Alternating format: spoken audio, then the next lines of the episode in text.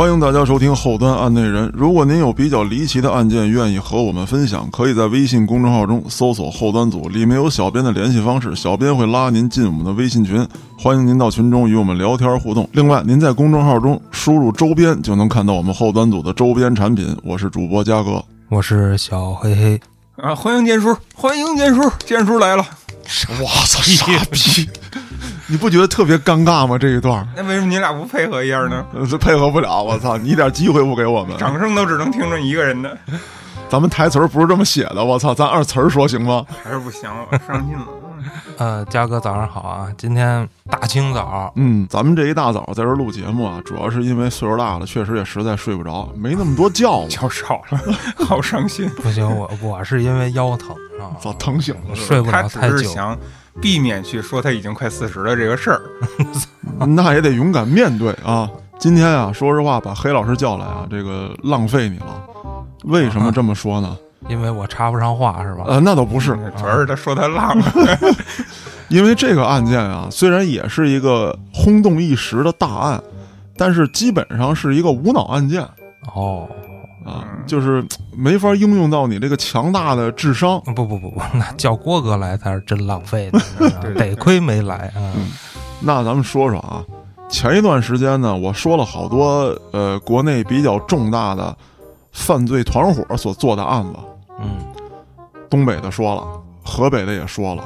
今天呢，咱往中原地区走一走，咱们说到了这个河南地区，哎，这剑叔熟，哎，嗯，是是是，真金带故。对对对对对，河南的女婿啊、啊，对对对，那咱们说说这个河南第一教父，嚯，宗教啊，我操，你可以这么理解啊，嗯，河南第一教父宋留根的案件，哦，我刚才还以为是那个内衣教父呢。我操。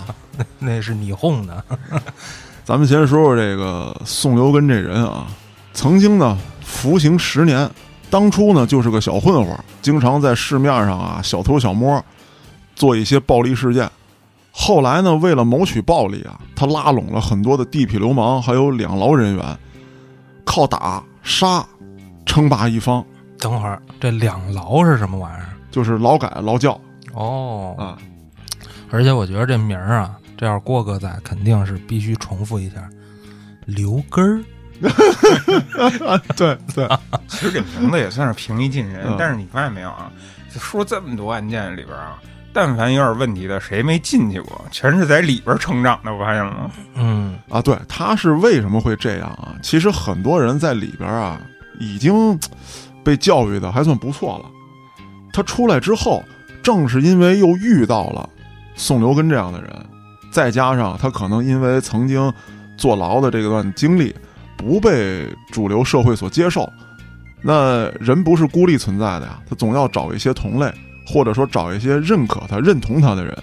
那这个时候呢，就容易出来之后再次走入歧途。但是我我我想什么，你知道，就是普通大学生，咱们上大学建立社会关系，嗯但是我觉得这套东西就特别适用于走社会科的这个，嗯，进个牢房跟上大学一样，我社认识了一堆社会人，对，咱做广告都垂直了哎，对，啊，就是出出出去跟着我大哥干啊，这这这就跟现在咱做推广似的，你得到这个精准投放，哎对吧？对，那随着你哎一出狱，你就可以步入社会了，然后可以干更大的事儿了。嗯，你们还真说对了。这些人啊，其实他们有很强的组织能力，甚至说是经营头脑，对症下药下的倍儿准。就是我给你抛出的橄榄枝，是你根本无法拒绝的。对症下药嘛。没错，电影《教父》当中也有这么一句话啊：没有谈不拢的生意，只有不合适的价码。嗯，那咱们说说这个宋留根怎么一步一步的从一个小混混走到了黑道大哥这个地位上。这我们好好学学，嗯，嗯，别学他，学他干嘛？嗯学学人家成长史，不学你也追不上我了，反正。哎，对。做做做笔记就好了。那么呢，咱们刚才说了，这个宋留根啊，蹲了十年大狱。他出狱的时候刚二十九岁，嚯，十九就进去了吗。对，嗯，十九就进去干了十年，所以可想而知啊，劣迹斑斑。这得做多少轴承啊？这个嗯，进去是做轴承啊。啊，不一定啊，不我以前一定，不是想都是手工啊，护纸盒什么的都啊都有都有啊。出来之后呢，他就老想捞一笔，嗯他就盯中哪儿了呢？当时这个郑州友爱路啊，有一个大型的布料批发市场，怎么挑了这么个玩意儿？因为在当时啊，咱们那时候还小，不太了解嗯这个河南郑州这一块儿，包括安阳，他们是一个全国来说，在这个中原或者北部地区啊，主要做的就是布料批发生意。嗯这在当地除了郑州当地之外，甚至说整个河南来说，都是一个近似于支柱产业的了。哦宋刘根看上这个布料批发市场啊，其实他并不是想到里头卖货，嗯他想拿摊位，哦然后当一个二道贩子把这摊位再租出去。啊，收租子呀，对他不是正经做生意的人，他也不想吃那个苦。嗯，也算是房地产的雏形。怎么叫房地产呢？人家二手房交易市场啊，它是二手摊位交易市场。黑老师，我听过一个人说过这样一句话，嗯就是人要想进步啊，就是不跟二逼争论。建叔，你说的对，不 我错了，我觉得我错了，咱们再研究一下好不好？安旭可以考虑把建叔这段掐了啊。然后呢，就得说到他这个特长了，拉拢人员。嗯他就在这个市场周围啊转了好长时间，发现了一些街溜子。哦这街溜子里面呢，有一人外号叫马小辫儿，一看这人这走道啊，这眼神儿就不是好东西。这马小辫儿也是个刑满释放人员，嗯他在入狱之前啊，手里头有这个三大技能：哦，说说恐吓、嗯，打人、讹人。这嘉哥都行啊，这个 这个这个稍微练练，黑老师也行。哎，对，不，咱们可以这么分工：黑老师去恐吓，啊，恐吓不成我来打。那我就剩讹了哎，呗。对我要没打过你去讹，躺地上打滚儿啊。不是，咱不管怎么算，也是我这个比较值。对，那当然了。建叔得到了二叔的真传。哎，对，这都是叔级的人物。嗯那还有一个得力干将也被他挥入帐下，叫郝洪山，啊，也是个刑满释放人员，这个名字那么耳熟啊？跟你们家真亲戚。那就可能太好听了吧？这个名字，这你想想，跟上面那俩名字比起来，那当然了，嗯所以说郝红山在这个犯罪团伙当中啊，他有他的特殊的这个位置，啊，是一个怎么讲？吉祥物那 也不能这么说，他属于外联部主任，哦就是专门出去打关系，哦，一张嘴啊巧舌如簧。这不是朱老师吗？哎，对对对对对，哎，怎么好像跟咱们组织越来越接近了？一九九三年的时候，他们又拉拢了一个姓夏的啊，啊，这位老夏呢是属于智囊团级别的人物，军师。军师。嗯那这样的话呢，这四位啊，夏、宋、马、郝，就算形成了一小股力量了，嗯准备对这个市场进行垄断。刚开始呢，他们确实拿了几个摊位，但是不满足，三两个摊位呢，我要一人吃够了。但是这三两个摊位呢，是靠一帮兄弟给我抢过来的。于是乎呢，这个宋留根一琢磨，人家帮我抢过来的，不给人家分不合适，给人分呢，这摊位太少，嗯他就想霸占这儿。但是刚起步的时候啊，你对付个别摊主或者说小老板，手里头有俩仨摊位这种小老板，好办，哥几个一去一吓唬，给你俩点钱，你给我滚蛋。嗯你想称霸就难了。再者说呢，爱路布料批发市场里面的这个租户嗯，还有管理者啊，大部分来自同乡，一个村儿至少是一个乡的，抱团儿是吧？嗯很抱团儿。而且为首的这个商会会长啊，在村里呢还是个小职务哦，啊，曾经当选过这个村长嚯，啊。后来因为这个带着大家出来做生意，他就觉得呢，我一边跟村里当村长，一边出来干这个呢，怕人说闲话。那我这一个村一个乡的，能被你四个街溜子就威胁了？对呀、嗯刚开始肯定是不行啊，嗯，大家很抱团儿，而且呢，这个河南人会武功，哎，这啊是好练一下子啊，少林寺啊。这个村儿不会是从少林出来的吧？那就没后边的事儿了。啊，对，应该不是。这几次交锋当中啊，这四个人没占到便宜，于是他们想了一办法：你为首的这个原村长老张，你他妈不是比较横吗？嗯，我们就擒贼先擒王。突然有一天晚上，对他进行了袭击嚯，太他妈传统了，啊！我还以为要陷害一下呢。那个年代跟那儿摆着呢嗯，。对，搁现在必须得得陷害他受贿啊，什么陷害他什么找找找女人学英语啊，哎 对我我我明白那个黑老师的意思，就是得让你名誉扫地。对对，但是呢，刚才说了，这位村长啊，人家就怕说闲话，嗯，人家带领大家出来做生意之后，就把村长这活儿人家不干了哦，就不学英语，啊，就不学英语啊，爱我中华。哎，是吧？哎，这个村长被袭击之后，可以说群龙无首了，哦，大家害怕了，就没个副村长嘛，那就没有吗？这人就是这样，就是一盘散沙都不抱团，自己顾自己的时候，那就可以逐恶击破了。对，是，这一仗耀武扬威之后，当地公安机关也查来着，谁干的呀？不是打死了是吗？没打死，哦。打成重伤。哦，仨月出不来至少。啊，那一年半载都出不来了。哦，基本上可以说后半辈子，就算能从炕上下来，也得让人扶着了。嚯，那可是够重的了。那相当重是几几年啊？九几年、九十年代初啊，那个时候也查的还比现在还严呢。那会严打吧那会儿，那会儿确实是严打，但是咱得说什么呀？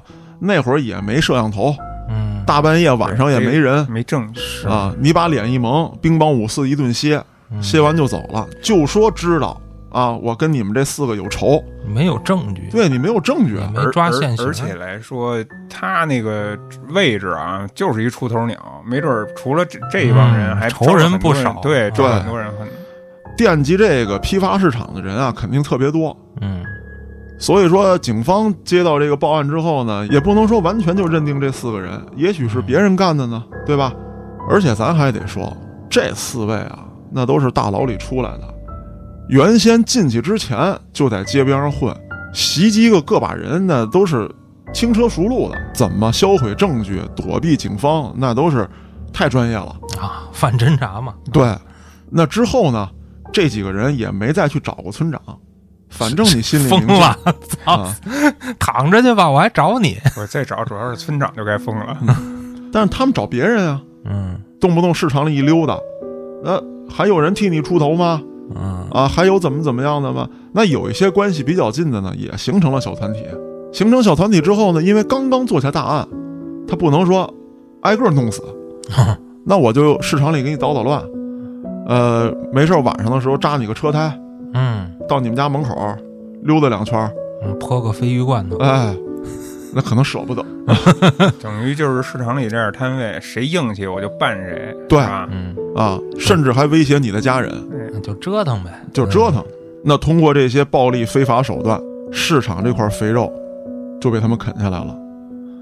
可以说，这第一批生意之后啊，嗯还没到完全垄断，摊位被他们拿的差不多了。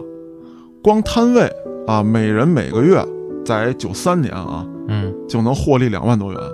我操，每人每个月两万多，对，那后来他们发现啊，这个摊位费啊，收入比较稳定，是但是没有什么上扬空间，啊，就没有爆发的机会，对，没有爆发的机会，嗯，只是基本上解决了他们享乐的生活，啊，咱得做点大生意，做大生意。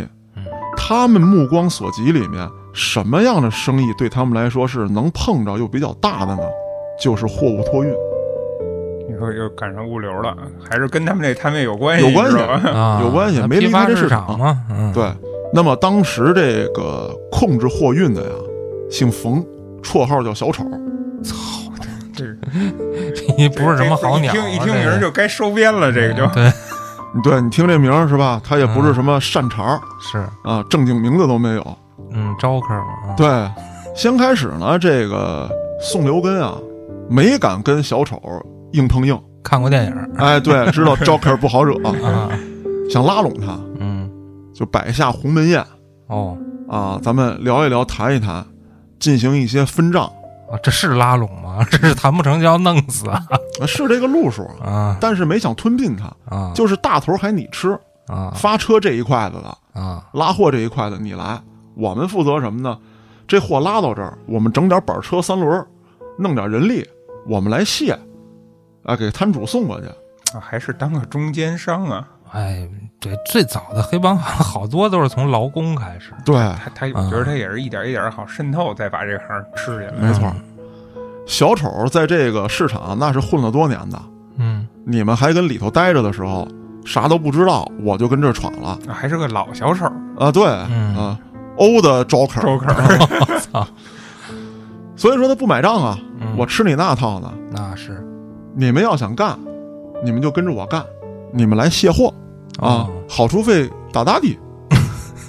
这老宋一听，我操的，我们是要当老板的人啊！嗯你让我们当苦工去，行，小丑你俩等着了吧。嗯结果呢，在一九九三年八月份的一个晚上，宋留根就埋伏在了冯小丑回家的必经之路上。当晚九时许，冯小丑跟他媳妇俩人刚潇洒完，正准备回家。跟媳妇儿有什么可潇洒？要不说冯小丑这个人啊，还真是没有什么恶习，是，大半夜的还能搂着自己媳妇儿出去，嗯这对于一个混子来说就算是可以了。嗯，不错啊不错，那这回呢，宋留根因为上次干村长这个事情啊，胆子一下就大了，嗯而且他知道，像冯小丑这种人，你不一下给他弄趴下，他要反攻的话，自己的实力还不够，哦，容易被干掉。那这还不得给人杀了？从黑影当中蹦出来就是一枪，我操嚯，枪啊！大土喷子，哦而且冲得很近，顶着脑袋开的枪。嚯小丑就真的成小丑了，哦，那死相瞅着呢。那叫花瓜呀！哎，对，那他媳妇儿呢？啊，你见叔你擦啊，哎呀，这跟郭哥似的，那么感觉。总得有一个人代替他的角色 是吧？嗯，他媳妇儿被打成了重伤，这也是估计不太好看。啊，对。他媳妇儿被打成了村长。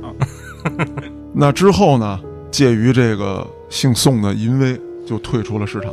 他媳妇儿一琢磨，老爷们儿都死了，我一个女流之辈，我弄这市场弄不了，嗯那就把货运托运这一块儿交出去吧，不掺这滩浑水了。嗯，那咱又得说，警察没管吗？这回都动了枪了，就是的。警察还确实彻查此案，死人了，而且是枪杀，而且目的性很明显，很明显了。就是他死了，谁得利最大？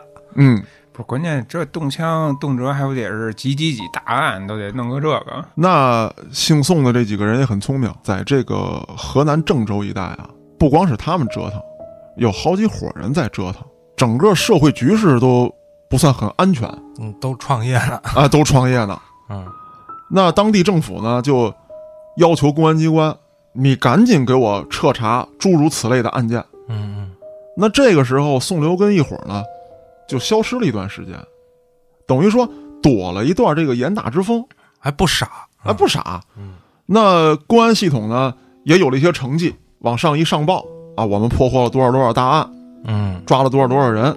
犯罪率降低了多少多少？哎，哎，那虽然有一些案子还在侦破当中，但是上面压力没那么大了，毕竟公安做出成绩了吗。是剩下的案子也不能说就全都办了啊，啊。坏人是不可能根除的。啊，对。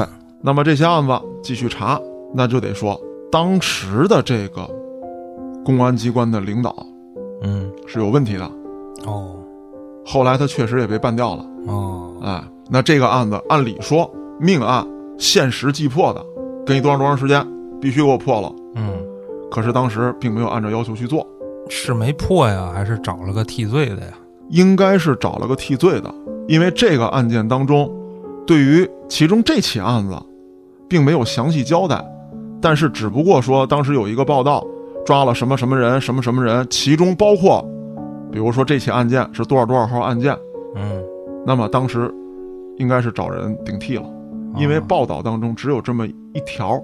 当时你得到信息的方式就报纸，嗯对对，啊，那咱们继续往下说。这个时候的宋留根等人已经成气候了，哦，养肥了。养肥了，啊，他是把这个物流这块儿也给吃下了。吃下了。他把物流老大小丑给弄死了。到了一九九五年的时候，他又赶上一好时候，嗯这个原有的这个爱路布料批发市场啊，进行了搬迁。本来他觉得呢，哎呦我操，好不容易打下了地盘儿，搬迁走了，这大肥肉吃不着了。可是后来经他这么一打听，河南省成立了一个最大的纺织品批发市场，叫做纺织大世界 走向世界了。啊。比爱路要强。嗯就是很多的市场啊，都最后搬迁集中到这地方了。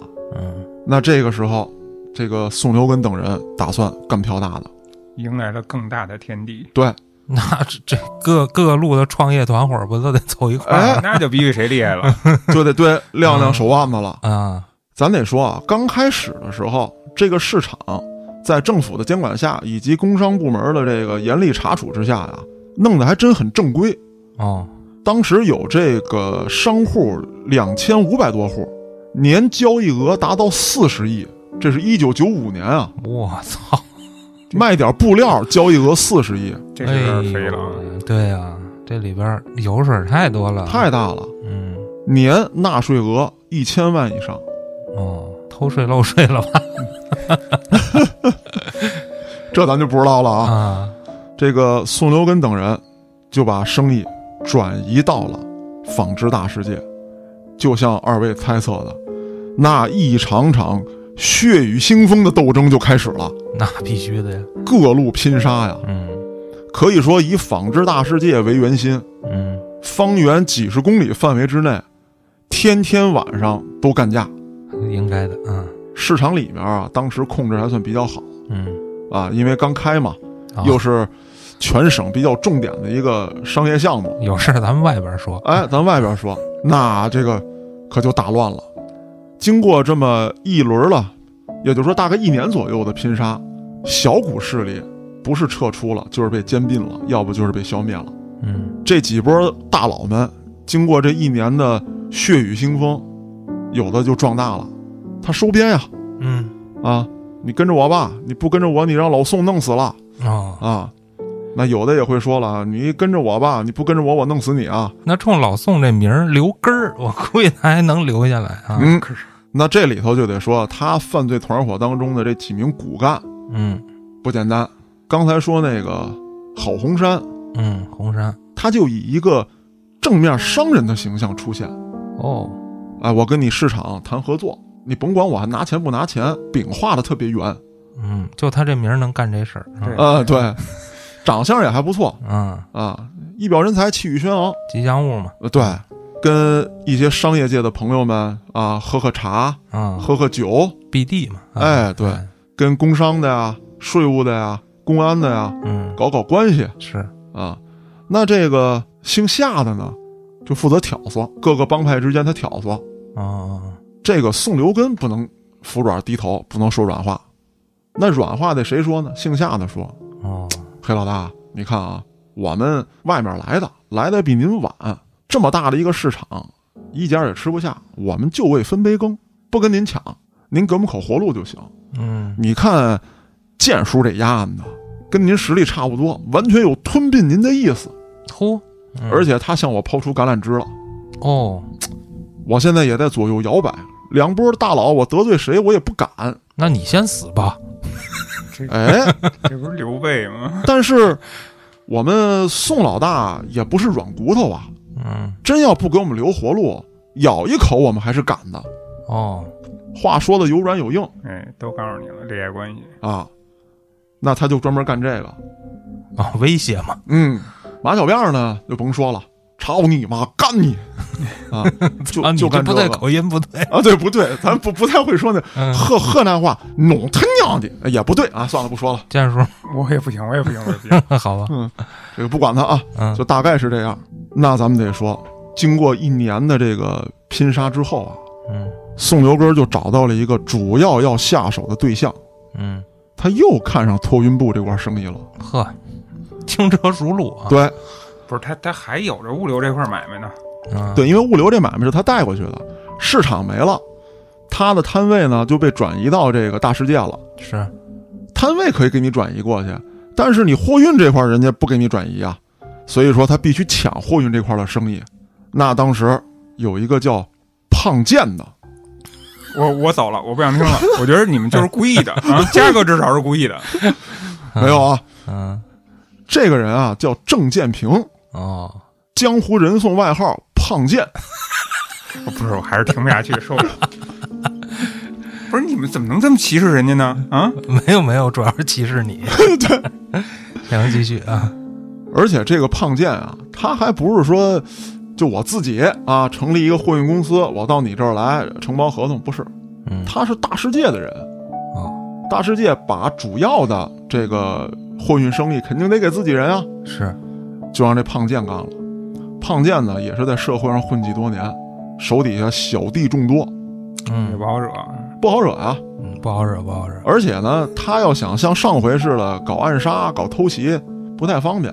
胖嘛，打不死怎么办？对，啊，而且胖健一出去啊，身边带一众小弟，哦，老有人护着他看来也有点怂啊。啊。是啊，嗯他是不敢的呀。啊嗯但是胖健也知道，姓宋的已经威胁到自己了。嗯别人至少还没跟我抢我这一块货运的生意，你们抢的是别的。你现在宋刘根专门要针对我了，你是真想跟我碰一下子？那胖健就选择了主动出击。哟，但是胖健这人啊，属于就是被淘汰的老江湖。嗯怎么讲呢？下战书啊这是是有点老了，这茬儿。啊，下一战书，嗯，咱们他妈约个地方，找这个郑州郊外这野湖嗯啊，哥们儿搞暗杀出身的，你跟我玩什么武士道精神？对啊那约好了之后啊，比如说晚上十二点，咱们在哪哪哪进行火并。嗯，嗯，你去野湖的路上，我就给你啊弄死了 说对了，啊！而且这个宋留根啊，还玩了个特狠的，嗯他让自己手下这几票人马分兵几路，因为你这小弟集结，他不是得从各路来吗？是，主要的大军啊，当然是从货运部那儿拉过来的。嗯但是这些人啊，基本上是大车司机，真要是干起来，这些能拼命的，还是隐藏在各个阴暗角落里的小混混、大混混们。嗯嗯，干活的就是冲个人场儿。对不敢下手，主要是对，嗯他货运这些人呢，都是不去干打打杀杀的事儿了，嗯手底下也都有小弟，啊，挨个叫啊，咱们集合。这个姓夏的呀，安排了这个战术，由这个姓郝的早就打听出来，他们这些小弟一般都盘踞在什么地方。嗯于是乎，这几个人分别带队，有的就给憋到窝里就给干了，啊，刀砍斧凿，棍子抡；有的是半路给截杀了。嚯，等到集合地的时候，这个胖健手底下人可就不多了，哦就是他从货运部带出来的这一票小头目。哦，那之后呢，这个宋留根就纠结了一大票人，把这胖健给围了。我说正好把这骨干一一窝端了呀。对呀，对啊，胖健也是不怂啊，哟，一看这阵势，那抄家伙吧。胖健这边的枪先响了，嚯，都枪战啊！枪战那真不是说拿刀砍，当时是枪战，而且已经从当时暗杀时候用那种土枪嗯，演化到大喷子了。我觉得咱们北京的老炮儿有点本分了，嗯。还他妈武士刀呢！啊，对啊，那边就都是双管猎，嚯，双管猎自制的这个土枪，关键那还不像咱看那警察枪战，你要这都双管猎，他妈子弹都不长眼睛啊，对啊。胡他妈喷的那都是。而且据当时。嗯。而且据当时的幸存者来说啊，他们这种黑社会火并啊，一点技术含量都没有。嗯，说我找个掩体，咱还能打半天对射，那 没有，他妈那枪也不准的问题。基本上就是两拨人揣着子弹，别着砍刀匕首，嗯，对着冲，一边冲一边开枪。我操，这是能挣多少钱呀？我就不明白。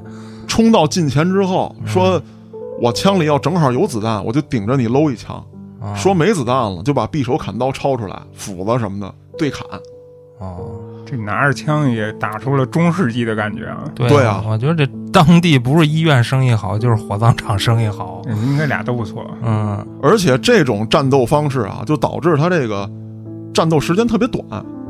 哦，是没什么可消耗的嘛。，对啊，您也没防弹衣，突突几下差不多了没了啊啊。。所以不像咱们想象的，说我操，这枪响了，打半天，警察怎么还没来？警察大战三百回合是吗？对，没有，警察来的挺快的。嗯，问题是这帮人警察没赶上 对，这还真不赖警察，真赶不上。啊，从枪响了，可能第一枪大家还没反应，而且他选的地方比较偏僻，真的有人反应过来报了警了，警察再来了，这帮人打完了，十几分钟就扔下伤员跟尸体就走了。啊，而且还有一个问题，就是警察在审问这些没被带走的人的时候，一般情况下伤员会都被带走，怕你被警察抓住嘛。那在审问的时候呢，这些人基本上不知道咋回事儿，哦，我就就给了我五块钱，啊，就就差不多这样。我有一嘉嘉哥似的，临时都给工都给嘉哥摆好了，让 嘉哥去占个场子临时工，差不多都这样。嗯我有一好大哥，啊，一直好大哥养着我们，是每个月给我多少多少钱，嗯有活干就再加钱。这次也是我那好大哥给我叫过来，你好大哥什么联系方式啊？没有联系方式，每次都他们联系我。而而且好像是这种小弟要出出面的时候，他也不会跟你说具体什么事儿，那什么都不说，就是过来站个场。是我他我说得过来吗？我跟你们说那么清楚，对对对，嗯那经过这一仗之后，这个宋留根不但抢到了货运生意，而且震慑了盘踞在大世界的其他帮派。哟，那我们胖健是活着呢还是死了？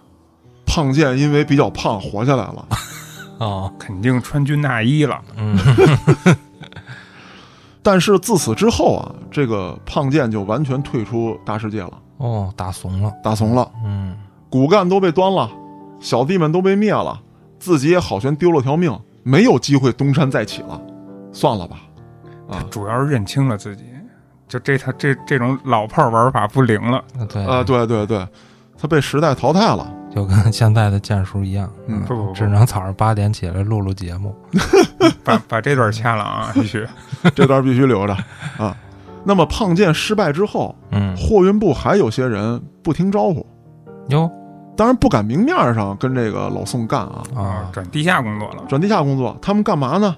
就是你不是觉得老宋这儿收费高吗？嗯，他垄断了呀。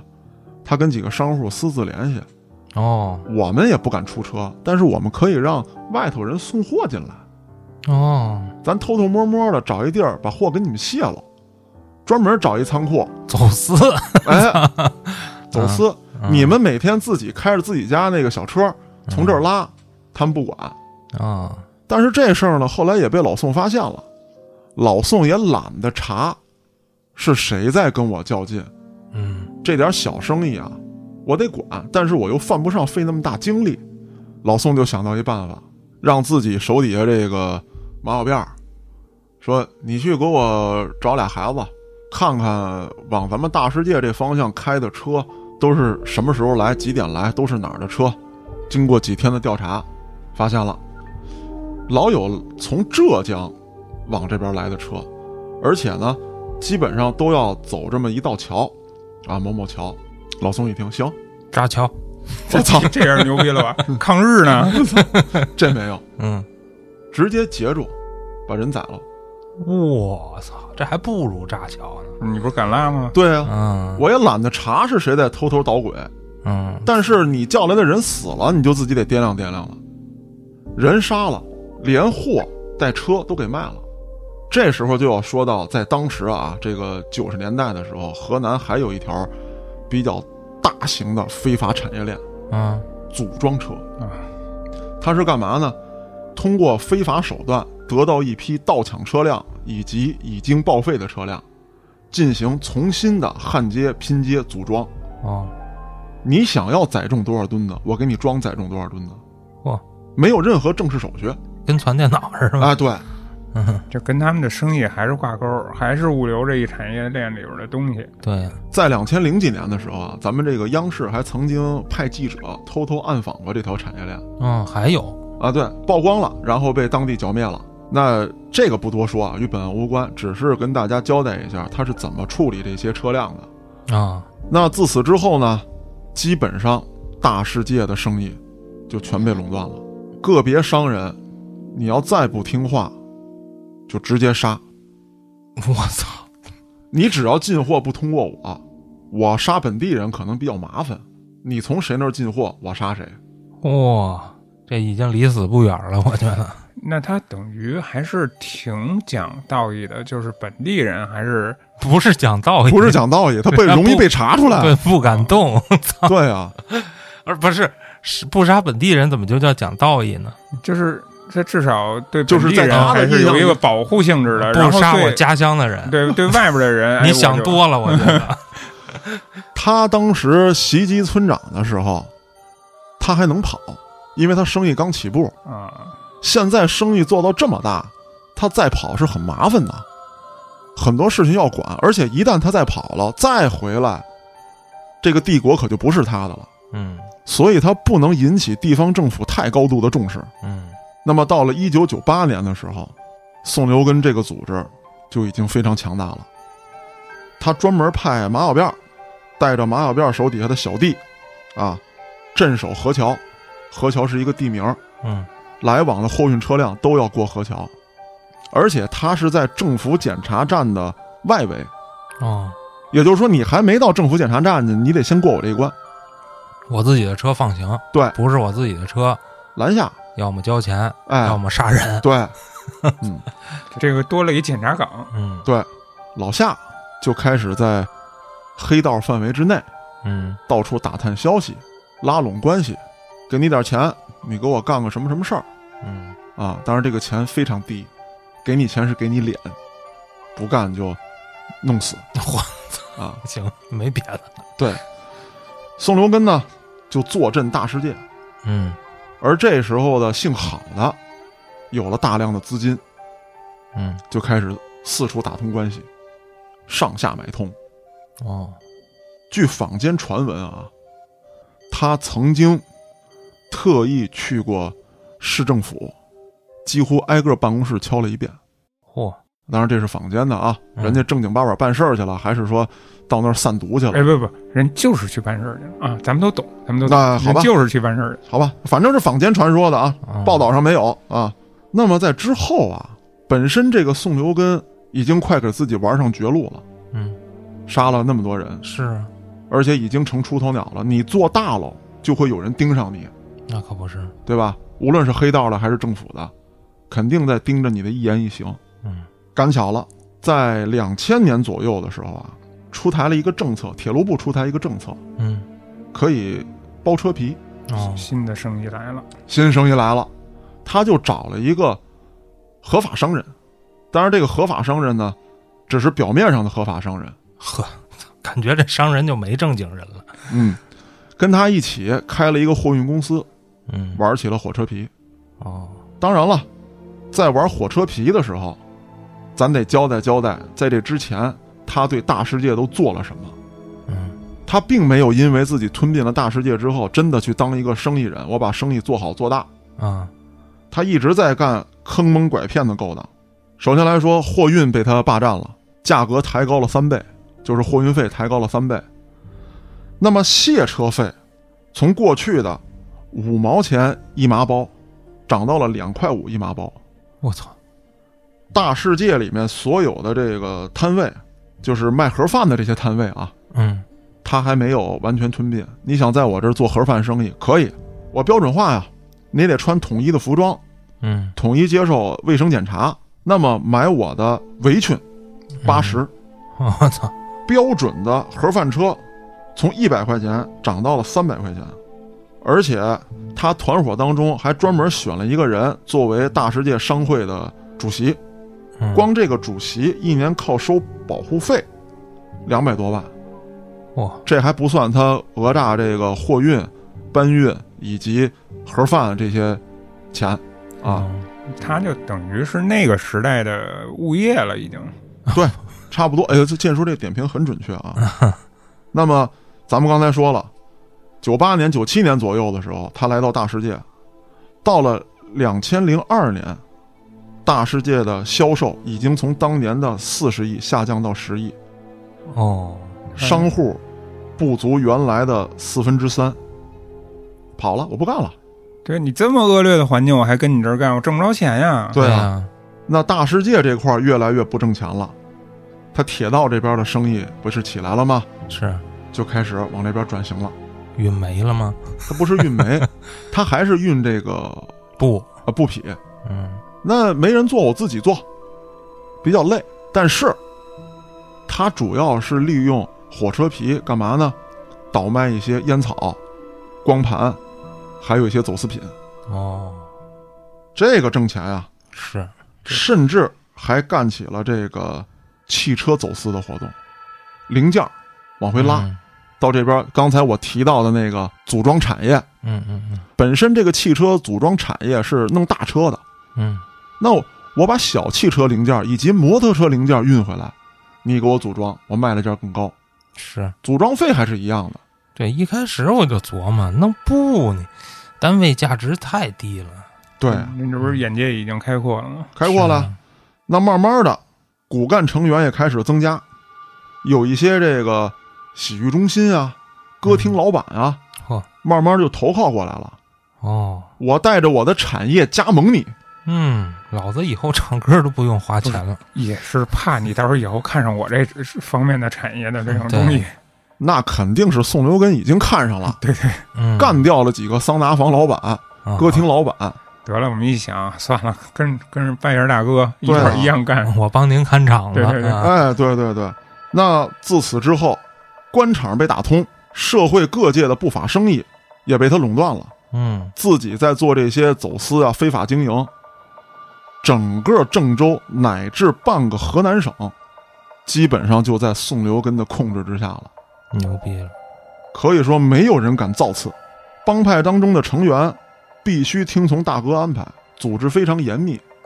你的级别在哪儿，你只能跟自己上一级说话，啊，不许越级，而上级也不许越过这个中层领导，直接找下级，大家不能见面。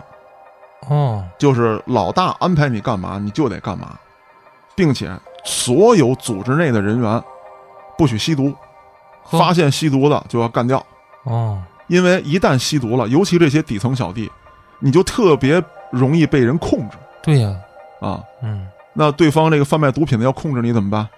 你是不是会对我的组织构成威胁？发现了就立刻驱逐，不傻呀，这个，不傻、啊，非常聪明。嗯。啊。宋留根在扩张的时候，也遇到了河南省其他地区的大佬。嗯你要往我这个城市是吧渗透，嗯，那我不能同意呀。而且到后来，宋留根往哪儿渗透，基本上这座城市的所有的地下帮派都会联合起来抵抗宋留根。嗯，那这个时候，团伙当中出来了一位得力干将，外号叫老杂毛。我就等着这名儿。真是总有新鲜的名字出现。嗯，老杂毛还有一个兄弟叫老逼灯，嘉哥太近了，这俩人离得太近了，没缓过来呢，嘉老哥。逼灯。这个梗我应该往后再埋埋是吧？这俩人确实是哥俩，啊，老杂毛跟老逼灯，他们俩干嘛啊？嗯，就属于那种没啥智商，二话不说抄刀就攮。俩人这个形象挂名上了。嗯，嗯，据说他们俩曾经有一次去吞并其他人的歌厅，到里头啊就打小姐，给你钱我就好这个。小姐刚开始为了挣钱同意了，啊，后来发现这俩人打的真狠哦这都是玩 SM 的啊，就不干了。不干之后呢，就把这个看场子给叫来了。结果呢，老杂毛跟老逼灯啊，真他妈牛逼，嗯，在人家的场子把人家看场子的给擒住绑架了 绑架看场子的了。啊！嗯老板就带着众人来了，老板一来很抢排场嘛，嗯，小逼崽子闭嘴！我他妈是老逼崽子，逼崽子我认。但必须是老的。嗯，当着众小弟的面把老大给捅死了，就突然出刀，啊都没想到他敢动手。啊，我这么多人，我操！你想啊，老逼灯、老杂毛，证明岁数不小了。嗯，谁也没想到这样的人还能当个杀手，没把他们当回事儿。这不是杀手，这是鲁逼。对，这是过来了此余生的。嗯那这一仗之后，嗯，大家就都知道成名了。而且这两个人说跑路就跑路，哦我就是干这个的，无所谓。那跑一段时间，不定什么时候，这二侠又出现在另外一座城市又囊自己了。啊，到处流窜。其实宋留根他们这个组织啊，在一九九七年的时候，就已经被当地警方盯上了，嗯列为了黑势力团伙。但是我在节目一开始说了，当时的时任公安局高层领导是有问题的。嗯在两千零二年的时候，这个领导就换了，为了彻底铲除宋留根一伙人，嗯新任的这个公安局领导直接从其他省份调公安过来，哦，你这儿的人我不用了，用不了，用不了。当时在省里开会，嗯，开完会之后，啊，要求各种队吧，嗯。公安的各种队，包括当地各个派出所的负责人，嗯。集中到局里开会。等我从省里回来，咱们在局里统一开会。那么这些头头脑脑被聚到局里之后，就被封锁在里面了。我现在分不清楚你们谁是宋留根的保护伞嗯，啊！我相信大家都是党的好干部。反正都不敢，要么就是我是他的人，要么就是我家里也有妻儿老小，对对对啊，何必呢？对，那等于说是要不就就就都睁一只眼闭一只眼吧，这事儿能过去过去。嗯被控制在这儿之后，大家都不知道怎么回事啊，手机全都没收，也不告诉你们干嘛，不开会，就等着我。我现在省里开会，那么在此时候，大批外省公安就已经进驻到了宋留根团伙所在的各个城市，嗯进行逐个击破。那最起先来说就很简单啊，基本上咱们看电视上都是这样，先去洗浴、歌厅开始扫，一边一边的往上层扫。同样的，铁路这一块儿也配合着，凡是宋留根包的这些车皮，嗯挨个检查、扣押人员。宋留根也很快知道这个信息，想跑，但是各个这个收费站啊关卡，关卡嗯就已经给他拦住了。那么宋留根只能在河南境内躲藏，他出不了省。嗯后来锁定，他很可能就在郑州。而且刚才咱们说的这两名著名的杀手，老杂毛 老逼灯，跟老逼灯嗯被擒获了。哦，据这两个杀手交代，姓宋的曾经指使他们干过了什么什么什么什么。那么姓宋的这个公司财产也被立刻冻结。刚才咱们提到了，他干货运生意的时候是跟一个表面上是正经生意人的人合作嗯干的这档子事儿。那么这个生意人啊，他还不像宋留根，他是一个非常胆小的人。嗯我借助宋留根的势力，啊，我可以挣钱。你宋留根愿意干嘛干嘛，我不管，我也不想知道。后来他被擒住之后，公安机关啊采取了一些审讯手段，很快他把自己知道的交代出来了。虽然说没有那个直接能把宋留根枪毙的事实证据，但是他交代这些案件，已经足以让公安机关能去封他的账户、封他的公司了。嗯，之后就是抓人了。枪毙靠老逼灯 就行了，哎，对。这他妈指使杀人啊！这是，那么，除了在本省范围之内抓捕宋留根之外，河南警方还联系了多省的警方协同作案。不是，操，协同作案。多省的警方协同办案。让人意想不到的是啊，这个宋留根还确实逃出了河南。哦，这一看就是走出去的。出了省了又，那那走的不轻，河南可大呀。嗯那么，在两千零二年的六月三日，武汉警方发现了宋留根的行踪。嚯、河南警方跟武汉警方立刻展开了搜捕。与此同时呢，深圳方面也有了突破，锁定了团伙当中的二号人物马小辫儿。六月二十六日，武汉警方终于查出来宋留根在长青花园的住址。当晚九点，突降大雨，宋留根有很强的反侦查能力，想借助大雨遁形。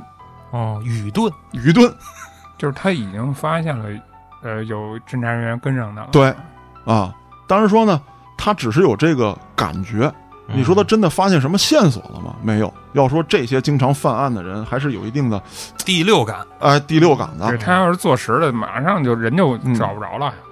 那么呢，宋留根啊，先开始来到了一处娱乐城，被包围了，但其实他做了个假象，他假装点了一堆好吃的，我要洗，我要吃，我要喝，然后趁机逃跑。嗯他认为警方这时候应该把注意力放在包厢的地方，对，我逃跑应该没事儿。那恰好有两位老侦查员，这两位老侦查员就是当年抓住老逼灯跟老、跟老杂毛的那两位。就是比老逼灯、老杂毛还要老的侦查员。对，宋留根一出门，让俩老警察咔就给摁下了。嗯，兔崽子就逮你呢，知道吗？这俩岁数也不小了。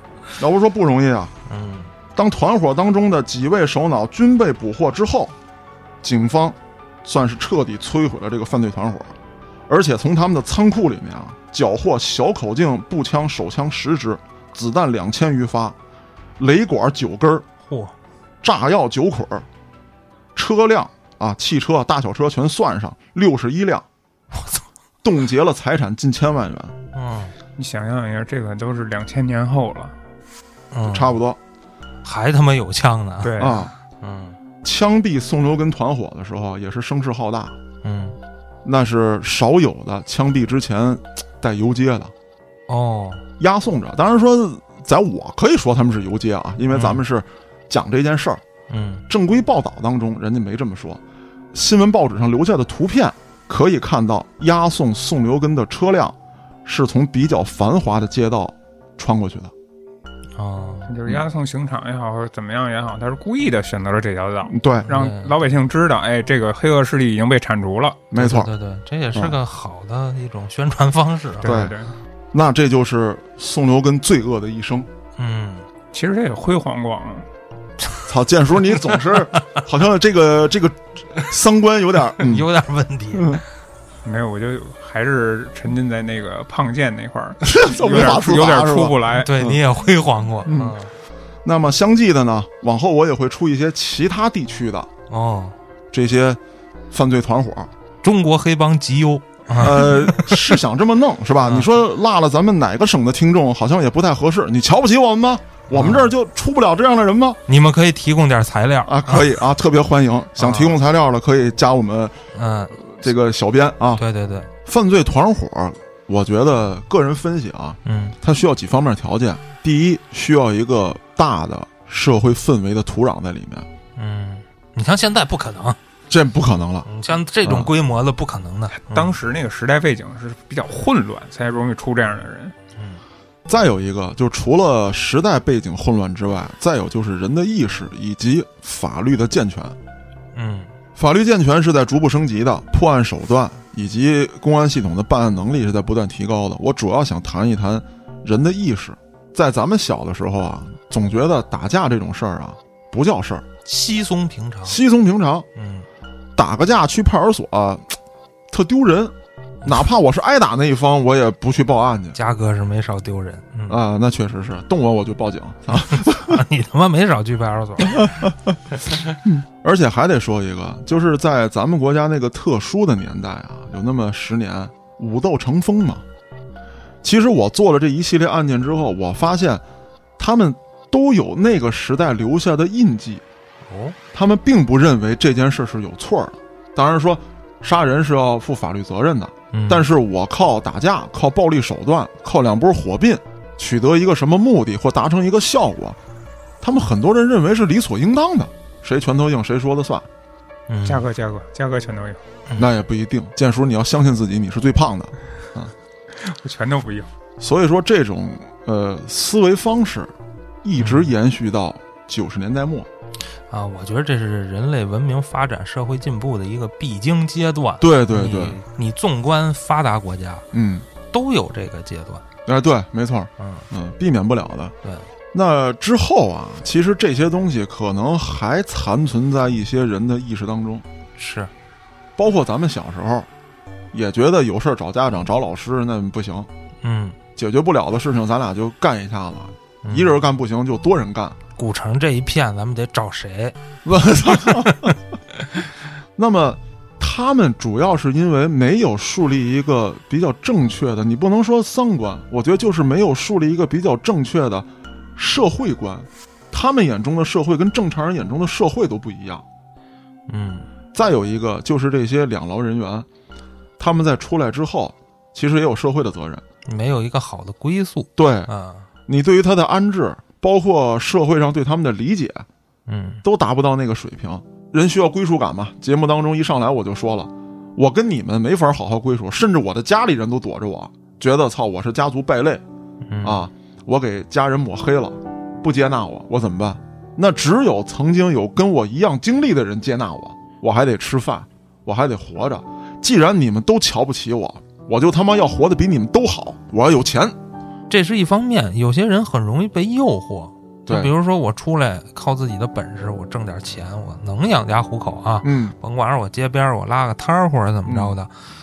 但是有些人一出来又开始吃香喝辣了，又开始那个飞黄腾达了啊那感觉，对对对那他时间长了，心里他可能会有一些落差，觉对着我操，我他妈还不如那么干呢。啊是嗯会有这样的，甚至包括有些人，他还会以自己曾经进去过当做资本炫耀，甚至作为恐吓别人的一条资本嗯啊，老子进去过，你少招我，当年我犯过什么什么案子，嗯，拿这个当资本去吓唬别人，这种在社会上也不少见说的跟你还会再犯似的，啊。对 牛逼，你再犯一个。我看看嗯啊，嗯，但是，一往往对一些老实人、本分人来说，其实就有这种震慑作用。是有，是会有的，嗯。那归根结底还得说，他们整体的认知加上当时的社会氛围，造成了在那个时代有这么多犯罪团伙的出现，而且他们很多涉及的是一些商业行为嘛，也是整个商业体系没有健全，监管制度啊，呃，包括里面的游戏规则嗯嗯嗯都不健全。现在你想靠这种手段，你就算是没有法律严惩你，游戏规则变了，你也做不到了。嗯，呃，那对于这方面，大家还有什么想讨论的，可以联系我们小编，进我们的微信群，咱们展开讨论。我是主播嘉哥，咱们下个案子再见。